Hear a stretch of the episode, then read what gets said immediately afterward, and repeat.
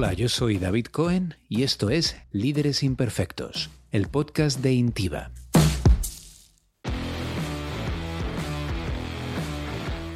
Bienvenidos a otro episodio de Líderes Imperfectos, ideas para gestionar a otros y a uno mismo. Hoy nos vamos de aventura y no podríamos hacerlo mejor acompañados.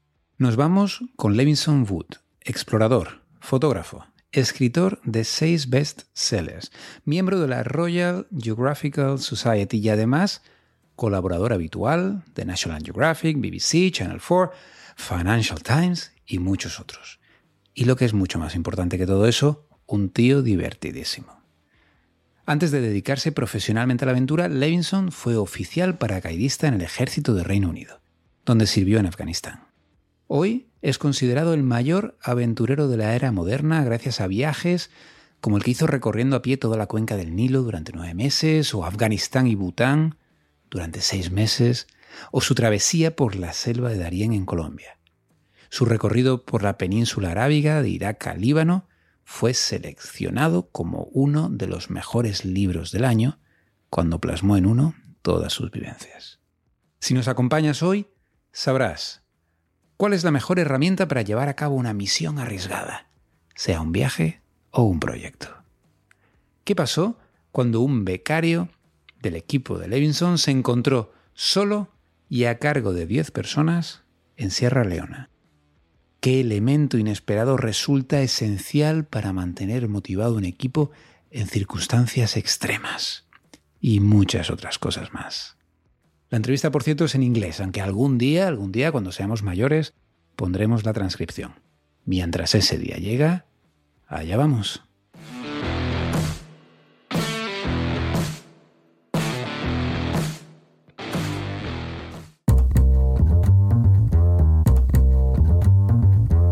Welcome to Imperfect Leaders. Welcome, Levinson. Thank you for being here with us. My pleasure. Thanks for having me. It's a great honor. You're one of the greatest adventurers in modern time, I believe. So I'm sure our listeners will get a lot from this conversation. Great, I hope so. Thank you. So, just to begin with, what's your main project right now? So at the moment, I'm actually working on another book. Um, it's it's called The Explorer's Mindset, and it's mm-hmm. all about the lessons that I have learned over the last 20 years of traveling. Um, and I've been trying to really understand what motivates people, what drives people to be successful in different fields, and and try and I guess come up with a with a list of qualities and attributes that we can all improve on in ourselves, um, things that can be applicable in daily life, and and hopefully you know a book that isn't just for explorers, but ultimately how we can learn from people that have pushed themselves to their very limits of their physical and mental um, boundaries and, and, and what, how people can learn from that, whether that's in business, whether that's in a career transition or just in life um, in general. And, and hopefully it will be something that has um, a really broad appeal. Well, it sounds great and very suitable for the content of this uh, podcast as well. Before I, before I get to your life story, you mentioned pushing physical and mental boundaries. What boundaries have you pushed uh, within yourself? I think throughout my life, I've I've always I've always admired the I, I, suppose the stoic philosophy of life that we should always strive to be better and we can always be better. And so ever since I was a kid, I've, I've always wanted to try and see what I was capable of, and I've always enjoyed the outdoors. So I suppose the two things came together when I was in my teenage years. I always enjoyed going on long distance treks and um, exploring the world. Even even from a you know as a kid, I was I was always very eager to learn about new places. So when I was eighteen and I was able to you know leave home and go traveling on my own, that's what I did. I spent six months traveling around the world, like a lot of youngsters do. Um, but it was a really formative experience, and and it's something that stayed with me. So all throughout my studies at university and and beyond that.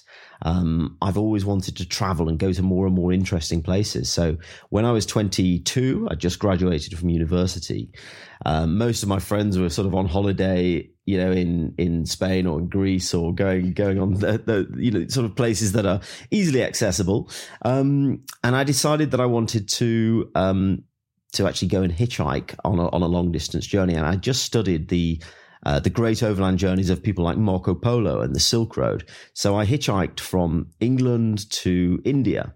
Um, which was a, a pretty big journey at that age, at 22. And I went through all through Europe, through Russia, through the Caucasus to Turkey, Iran, Afghanistan, Pakistan. So, uh, you know, at that age, um, it was a really, really um, tricky and difficult journey to make, particularly because I had absolutely no money.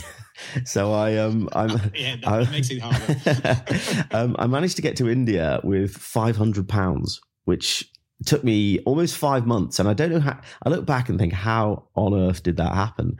But really, it was it was amazing because everywhere I went, I think people just felt sorry for me and they just took me in. They looked after me, and the hospitality was incredible, especially in places like Iran and Afghanistan. All these places that we hear about on the news, usually for negative reasons. Actually, it was in those places that I was given the most amazing welcome and, and, people wouldn't accept any money from me. And so I was, you know, staying on people's floors and people would give me food. And, you know, it's a very weird and transient existence. But I think it was a really powerful one for me at that experience because it really instilled in me uh, a, a sort of faith in human nature and, and kind of proved that most people, you know, we hear so much negativity in the press and on the news, but actually, um, everyone kind of looked after me. And and so I took that attitude beyond that and um, you know into my career in the army and uh, and went I suppose with a kind of faith that generally things will be okay um, which I think that in itself is a motivator to to push yourself and mm-hmm. um, and, and, like I say throughout the army I that was something that when when I did that at the age of I think I was 23 when I joined the army um, I didn't really know what what part of the army I wanted to join or where it might lead, but I thought why not just go for the top? So I, I wanted to join the Paras, the Parachute Regiment, which is the you know the toughest regiment in in the whole British Army to join. And uh, and and and again, it, I found that the more the bigger risks you take, the the greater the reward. And I think that's an obvious cliche, but it, it really is true. And and so you've really got to push yourself in order to to open doors that you might not, not understand at the time, but by taking those big risks early on, um, it really does pay dividends later.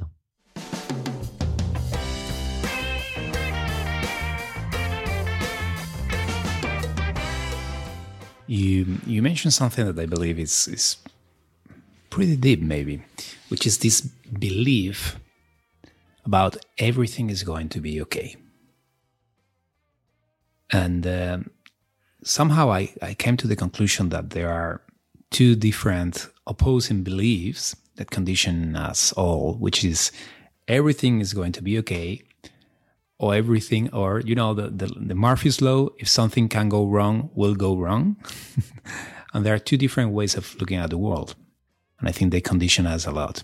So, do you think this optimistical view of the world is a precondition for an adventurer? I think it's a precondition for the ability to get things done because it takes away the hurdles i think. My old my my old sergeant in the army had a saying and he always said there's no problem so bad that you cannot make it worse.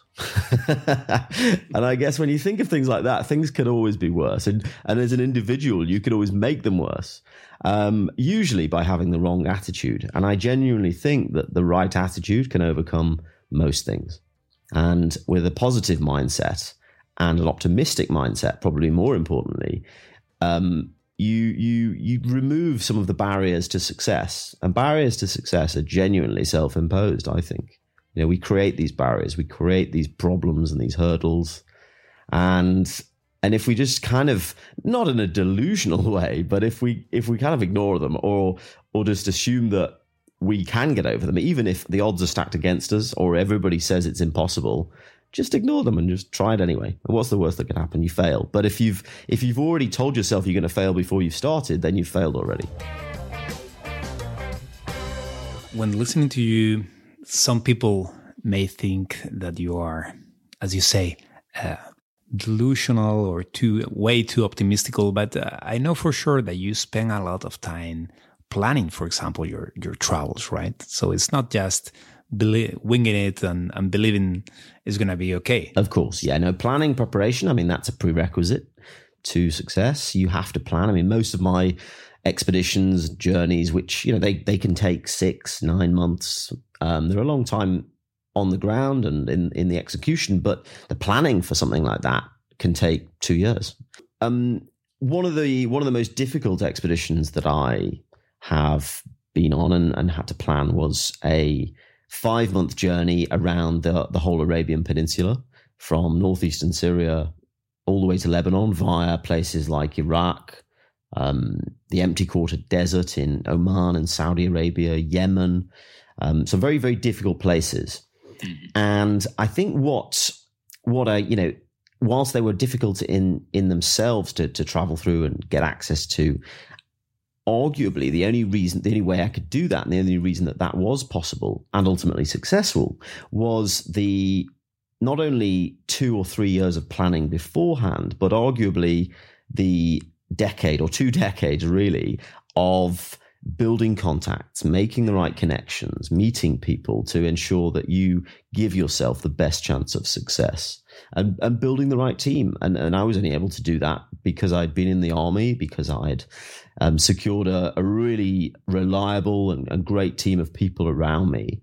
Um, and that that's built on a long, long time. So whilst it might look a bit reckless and a bit silly to to do something like that, actually you know, I'd mitigated my chance of failure by by putting the right people in place to make sure that it happened. So, you know, preparation is is key. It's it's very essential, especially in this line of work. But in in any field, you know, if you if you don't prepare, then you know you're you're preparing to fail. So you you go into the unknown, but you control all the variables that are within your control. Exactly, exactly. And and I think that the the most powerful tool that we can have is is building a good team. You know, if you get the right people around you, people that you trust, people that you know are capable and competent, people that you um, have this implicit connection with, who, who can kind of just get on with the job without having to constantly squabble or bicker over the detail.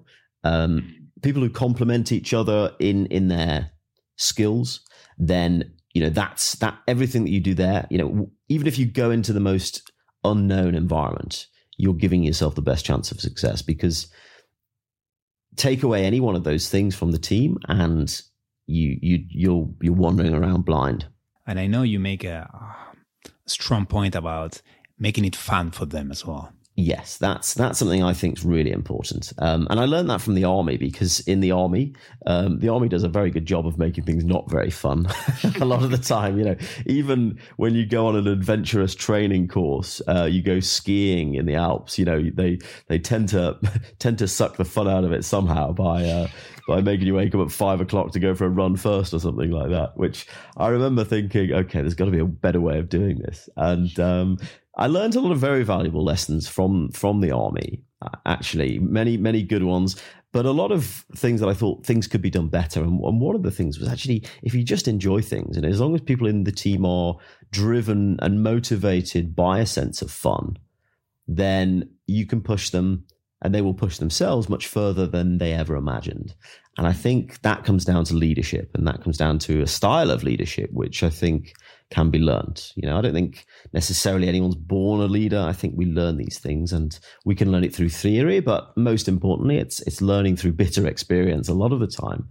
And, you know, I, I had a very good grounding in basic leadership in in the military, um, which which evolved and my style evolved and I learned lots of lots of very valuable lessons throughout my my career. But probably it wasn't until I left the military and, and set up my own business and um, started to have to build bigger and bigger teams, dealing with bigger and bigger budgets, that you really grasp um, the the importance of you know and the consequences of uh, of the small things and, and things that you can do to make sure things run as effectively and efficiently as possible. What lessons did you learn about your own leadership to improve as a leader? I think patience is probably the thing that I've had to work on myself. Um, and I suppose giving people, I mean, in the army, we call it something called mission command. Um, and it's it's a it's basically the concept, um, and we also call it the, the, the concept of the the strategic corporal. Now, obviously, a corporal is a you know a fairly low rank in the military, and the, but the point is, a corporal can have a strategic effect if he's given the empowerment to to do something. A mission command, this this theory is that you tell someone what to do, not how to do it. So you give someone the, the, the mission, the end state, the goal, and you know if you trust in their training, and if they trust in their training and what they've been taught, they should be able to figure out how to do something, how to implement your vision. Because if you meddle, if you tell them exactly how to do it, they're going to they're going to get bored. They're going to feel that you're really, you know, ham- hampering their style, hampering their own ability to express creativity and express their own leadership. So if you remove creativity and leadership from an individual, they're not going to be motivated. They're just going to say, okay, well, if you want to tell me how to do it, then you do yourself. And that's the the, the most the quickest way to lose trust in a team. So the the thing that I've I've learned is just you've got to give people the space and you've got to give people room and and and let people make make mistakes. I think it's important to enable people to to screw up occasionally because only by doing that, you know, can you can you grow. So it's not saying that you want to tolerate mistakes the whole time, but but let people make make mistakes once, and as long as they're forgiven and but also reminded of what they can do better and how they can improve, um, then then they will improve. And uh, and you can't hold grudges. you've got to you know you've got to get over things. Um, and I think that's really important too. And I think if if your team looks at you and, and understands that and really believes that that you, you, you know they're going to let you get on with your job and if you mess up, it's not the end of the world as long as you only do it once. If you mess up twice with the same thing, then, you know, that's it.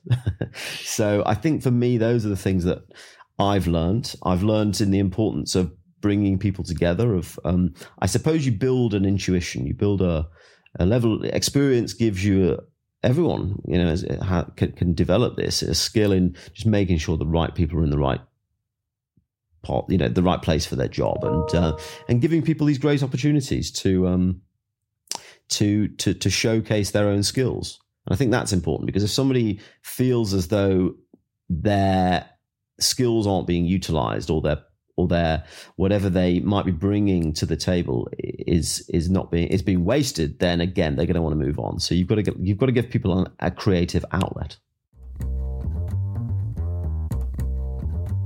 You mentioned something that I've heard already, which is the mission command concept, um, which I believe is very powerful. But you mentioned as well something specific that I haven't thought about is trust in their training.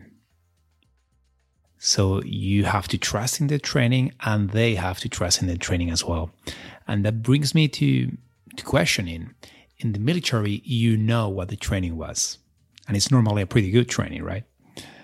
So it's quite homogeneous.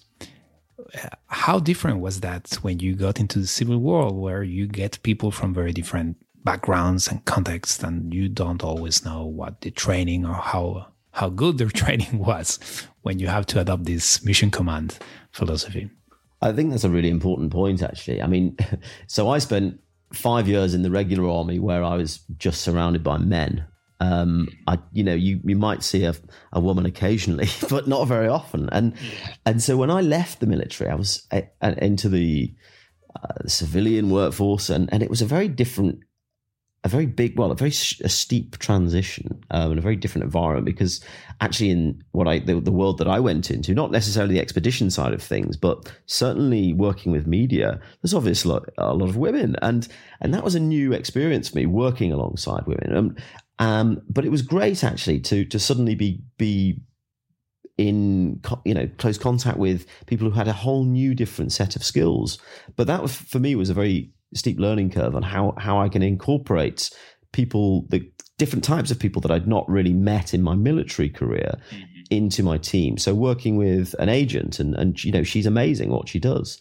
Um, working with publicists, working with um, editors, all different people that I'd not really had the, the pleasure of meeting before, and I didn't know what their training was. I didn't really understand what their skill sets were. Um, and the only frame of reference that I really had when I first left the military, when I set up, I set up a business called Secret Compass, which was um, an expedition company. We were going to be taking paying clients um, to around the world on on expeditions, and we went to places like um, Afghanistan in horse riding. We took camels across the Sahara Desert. We went rafting down rivers in Madagascar. Some some amazing trips. Um, but you know, fifty percent of our clients were were female. Um, most of these people had you know never had any um, experience in the military before, so it was a whole different type of people that I that I wasn't used to working alongside or with. Mm-hmm. So it was it was very uh, it was a, it was a great opportunity to to sort of I suppose for me demilitarize my own mind and work with work with whole new people and I, and I was I was really impressed actually um, because I think there's a certain there's a level of um, what's the word I'm looking for not arrogance in the military, but there's a certain insular, there's a certain sense that, you know, because you've been in the military, you've had this great training, um, you're, you're, you know, better at certain tasks than, than other people could. But actually, when you realize actually, the, you know, there's, there's amazing pool of talent out there that, um, that work in different sectors. Perhaps they're not fulfilled. They might, you know, which is, I guess, the, a big driver for the adventure travel industry. If if you're working in a in a job where you're in an office the whole time, you, of course you're going to crave a bit of adventure. And and I found that. Um, and actually, what we found was there was pe- there were people who were accountants in finance. There were people from all different sectors that suddenly, but but they were incredibly competent people, incredibly fit people who you know kept kept uh, kept themselves healthy. And, and actually, when they came on these journeys, um, a lot of them were like ultra runners and, uh, you know, they'd done Marathon des Sables and things like this. So I was like, wow, okay. So they, you haven't been in the army, but you can definitely fitter and faster than I am. Um, so I think it's not, uh, never underestimating people. Um, and going back to your question of, you know, how do you, what do you, you, you kind of have to hope for the best, but expect the worst is my mantra. And, uh, so it's it's communication. That's what it comes down to. It's asking people. It's like, what are you confident with? What are you happy to do? Um, and and and getting people to be honest, because a lot of people will either overplay their skills or underplay them if they're if they're feeling humble. But I think just by improving one's own communication skills, you can actually get to the heart of the matter and find out what people's skills are. And it, you know, it's rarely found on the cover of a of a CV, and it's rarely found in a in a pen picture. When people used to come on my trips, I'd ask them to sort of write a a, a one paragraph of their of what they've done, and um, but actually, just sitting down or or a two minute conversation with somebody, you can generally try and you can generally get a, a sense of of what someone is comfortable with. Um, but of course, you know, when you're actually when you're working with somebody, when you're employing somebody. Um, it will only ever come out on you know on the ground in the moment. And I remember we I, I once employed a an intern. He was 21 years old. He just left university, um, and he pretty much you know got no experience really. But we we got him along. He was very keen and very eager, and enthusiastic to come along on a journey to Sierra Leone, and we were doing a um, a trekking and uh, a rafting expedition down this jungle river. And the expedition leader, um, who was this big grizzled army guy with 22 years in the military, um, he actually went down with um, malaria um, halfway through the, the trip. So he was really sick, and to the point where he was, you know, virtually unconscious. And this young guy, Harry, um, I'll never forget because I was I was on the end of the phone. I was I was manning the headquarters back in the UK, and and I got this phone call from Harry on the satellite phone saying, "Look, Paul is is is really struggling. He's he's stuck." And I said, "Well, Harry, you know, you're the you're the you're the, the second in command now. You're going to have to look after the team." And and he did, and he was he was amazing, and he'd um he really brought his enthusiasm and um and I guess natural character to the front, and, and the leadership qualities came out in him. Um, a similar experience happened to me when I was in in Nepal. I was in a, a pretty big car accident. Um, this was five years ago in in the Himalayas. My car went off a cliff. Um, in the car was my brother who who was visiting me on a on a holiday, um, and my local guide, guy called Binod. Now I was very lucky to survive this accident. My arm was completely broken, and uh, you know I had a few broken ribs. But my brother, who was a few years younger than me. He'd worked in finance all his life. He'd you know he'd done a bit of traveling, but certainly no experience in um, in anything you know on a professional level in terms of travel or first aid or anything like that. But my brother actually saved my life. He he managed to rescue me from this car. Um, he managed to call the you know the, the, local the local people to come and rescue us and and he coordinated the whole extraction by helicopter and with no experience but he it, again i think when somebody has just even a little bit of leadership i think when when it comes down to it people should be allowed to to to to to give it a go and um, do what they can and uh, and I've seen it in the most remarkable you know experiences and in people that you would least expect it sometimes. So I think leadership is something that can be engendered, something that can be encouraged and grown. Often it will only come out in the most extraordinary of circumstances, but I think in normal life we can replicate that just by giving people opportunities to shine. So I'm getting two ideas and please correct me if I'm wrong. I'm getting on one side idea of putting the, the people in the team in circumstances where they can and somehow have to grow. So putting little, putting them a little bit in the edge. Maybe not in a car accident or in the middle of the jungle, but hopefully not. but maybe putting them, allowing them to be somewhere where they actually may be uncomfortable. Um, they may tell you, "I'm not sure I want to be there," but uh, by being there they will they will grow so that's an idea i'm getting and the second one is about knowing your people because i'm thinking on these accountants that were traveling with you that were your clients and were ultra runners and, and very fit and very adventurous people and i imagine in their teammates in the office saying look at john he's a, a boring guy uh, he doesn't dare to to to lead this project. He doesn't dare to make a career change. And it's because they don't know him, they don't get to know him, or even his manager. He doesn't know his aspect of him, his adventurous aspect of him. So I guess if as a leader you get to know to a more personal level, to a more to a broader level, your people, you can access those resources that maybe not even them are bringing into the, the office or their job, right? I think so. And I think that can be done with, like I said, simple communication, asking people not just about their career aspirations, but just getting to know them, you know, on what, what level they you know what, what what are their desires? What are their hobbies? And, and finding a bit more about what they enjoy. And i think by by understanding that you can hopefully get them to to really draw out um, that within their professional life too.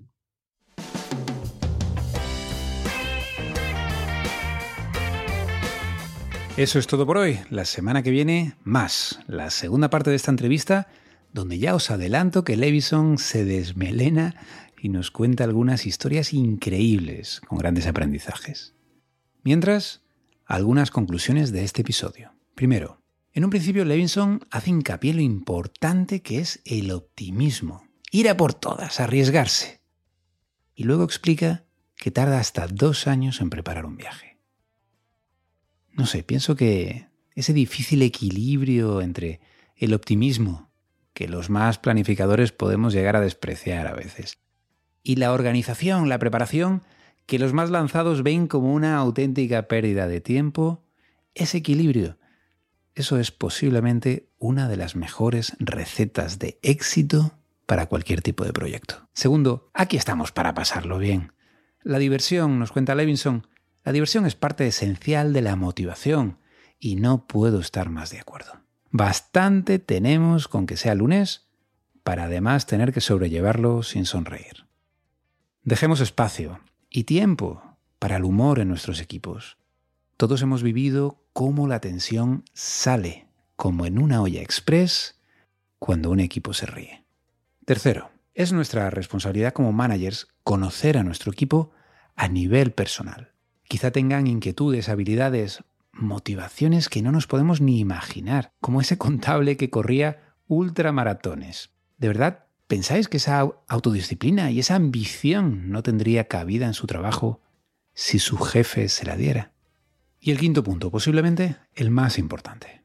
A veces, casi siempre en realidad, lo mejor sale de cada uno en situaciones difíciles. Así que también es nuestro trabajo como líderes imperfectos confiar en nuestra gente, quizá incluso más que ellos mismos, y darles el espacio y el desafío para desvelar el potencial que realmente tienen. A veces tenemos que empujarlos más allá de lo que ellos consideran posible.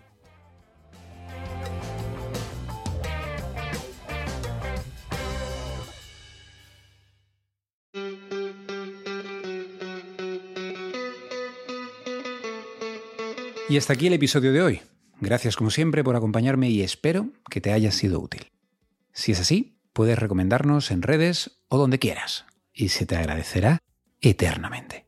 Para comentarios, feedback o consultas a responder en el aire, puedes escribir, como siempre, a podcast.intiva.es. Podcast.intiva con v, ¿eh?